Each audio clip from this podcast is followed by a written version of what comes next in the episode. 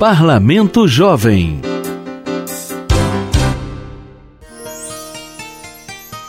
professora, qual caminho que você acha que eu faço? O que, o que, que eu posso fazer depois daqui? Né? Eu vou fazer o Enem? Será que eu vou conseguir ter oportunidade de ingressar numa, numa universidade? Nesse momento, se eu não conseguir, o que, que eu faço nesse intervalo? Eu vou trabalhar? Com que experiência que eu vou trabalhar, sendo que eu sou um estudante?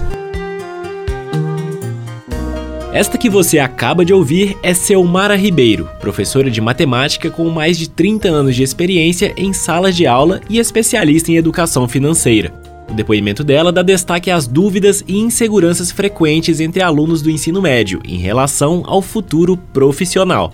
Essa incerteza muitas vezes é fruto do despreparo das escolas, que na maioria dos casos se preocupam somente com a formação curricular dos alunos e não dão destaque para a formação profissional. Uma pesquisa do Datafolha, realizada em agosto de 2022, mostra que os estudantes de escolas públicas querem sair do ensino médio mais preparados para o mercado de trabalho. 98% dos entrevistados responderam que querem disciplinas mais perto da realidade do mercado. A tendência é que este número mude por causa do novo ensino médio, um projeto que faz uma reforma nesta fase da educação juvenil com foco na preparação profissional. Além de aprendizagens obrigatórias como português, matemática, educação física, sociologia e filosofia, serão oferecidas disciplinas para a formação técnica. Pela mudança, os próprios alunos podem escolher o que pretendem estudar dentro da grade opcional. As alterações chegaram para os estudantes do primeiro ano do ensino médio e futuramente vão contemplar as próximas séries.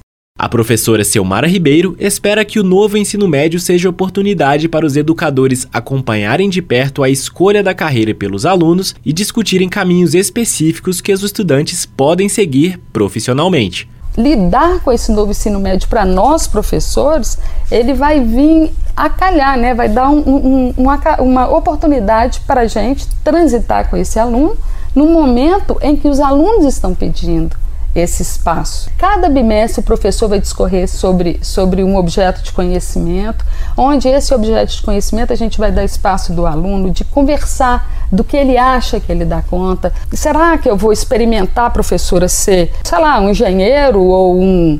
escolher a profissão que ele quiser naquele momento, ou ele achar que ele tem aptidão para aquilo, ele está naquele momento ali com a possibilidade de discutir sobre isso. Mas a expectativa sobre o novo ensino médio não descarta as dúvidas. Os estudantes terão capacidade de escolher bem as disciplinas que vão cursar? Como fica o ensino de matérias tradicionais nos vestibulares, como Química e Biologia?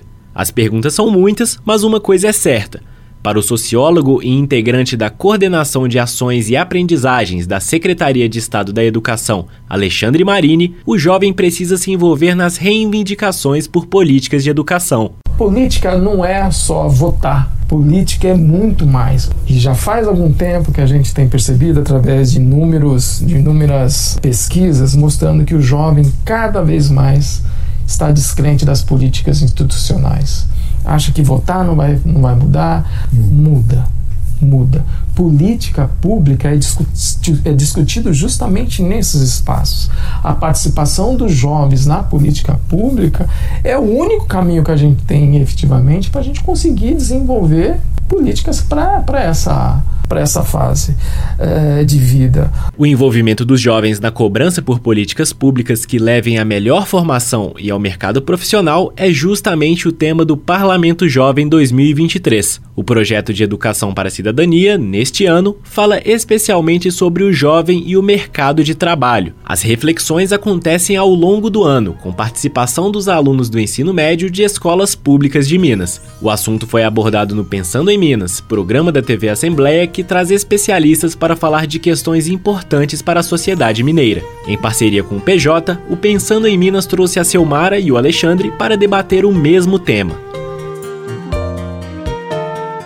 É possível acompanhar tudo de perto. Sobre o PJ Minas 2023, basta acessar almg.gov.br barra Parlamento Jovem se quiser conferir a entrevista da Selmara e do Alexandre e outros programas do Pensando em Minas, acesse a página da TV da Assembleia também no portal ou o canal do YouTube da Escola do Legislativo.